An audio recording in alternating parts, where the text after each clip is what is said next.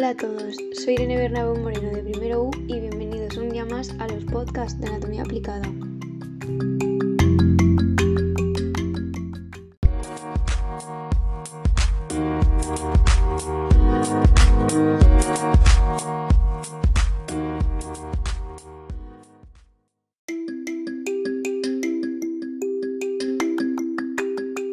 En el día de hoy vamos a hablar sobre la depresión y muchas curiosidades acerca de este trastorno, como sus causas, sus síntomas y muchas cosas más relacionadas con el tema.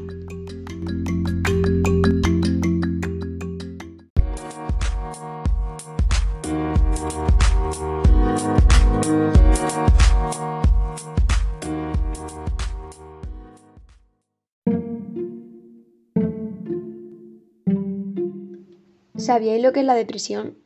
La depresión es un trastorno emocional que causa un sentimiento de tristeza constante y una pérdida de interés en realizar diferentes actividades. También denominada trastorno depresivo mayor o depresión clínica, afecta los sentimientos, los pensamientos y el comportamiento de una persona y puede causar una variedad de problemas físicos y emocionales. Es posible que tengas dificultades para realizar las actividades cotidianas y que a veces sientas que no vale la pena vivir. Más que ser una tristeza pasajera, la depresión no es una debilidad y uno no puede recuperarse de la noche a la mañana de manera sencilla. La depresión puede requerir tratamiento a largo plazo. Pero no te desanimes. La mayoría de las personas con depresión se sienten mejor con medicamentos, con psicoterapia o con ambos.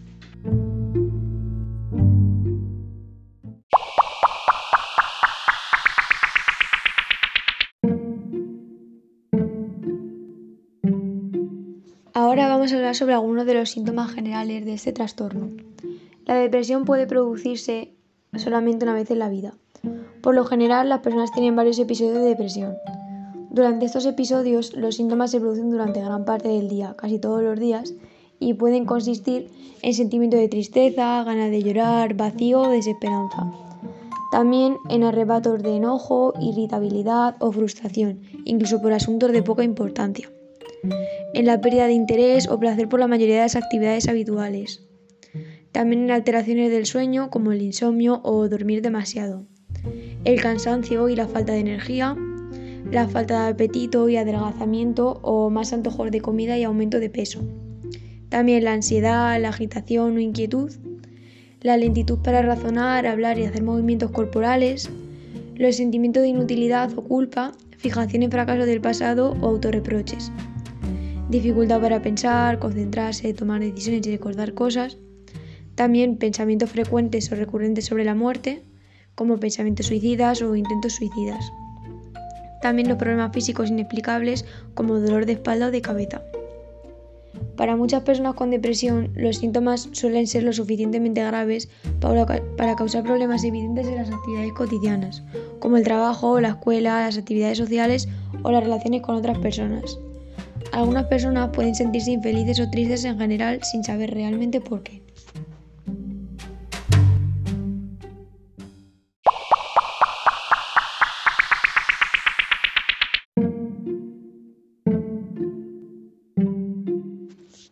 Los signos y síntomas frecuentes de depresión en los niños y adolescentes son similares a aquellos en los adultos, pero puede haber algunas diferencias.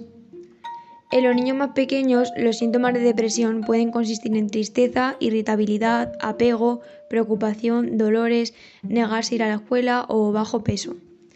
En los adolescentes, los síntomas pueden comprender tristeza, irritabilidad, sentirse negativo e inútil, la ira, bajo rendimiento, poca asistencia a la escuela, sentirse incomprendido y extremadamente sensible, consumir drogas de uso recreativo o alcohol, comer o dormir demasiado, autolesionarse, perder el interés por las actividades habituales y evitar la interacción social.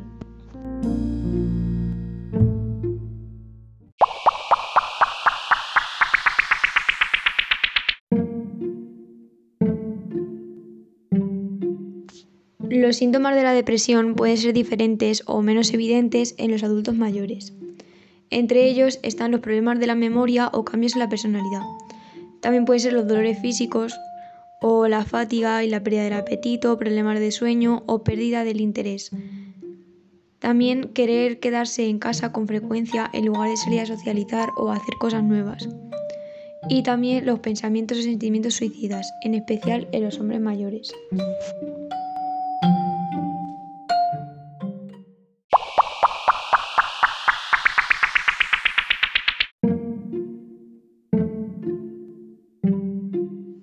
Si te sientes deprimido, pide una cita con un médico o un profesional de salud mental tan pronto como sea posible.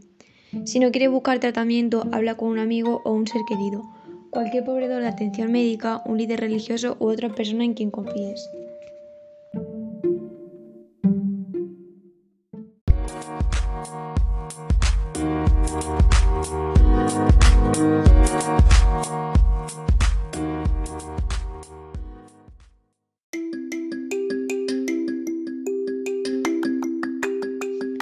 En resumen, es muy importante acudir al médico cuando te des cuenta de que puedes estar padeciendo este trastorno para pararlo cuanto antes.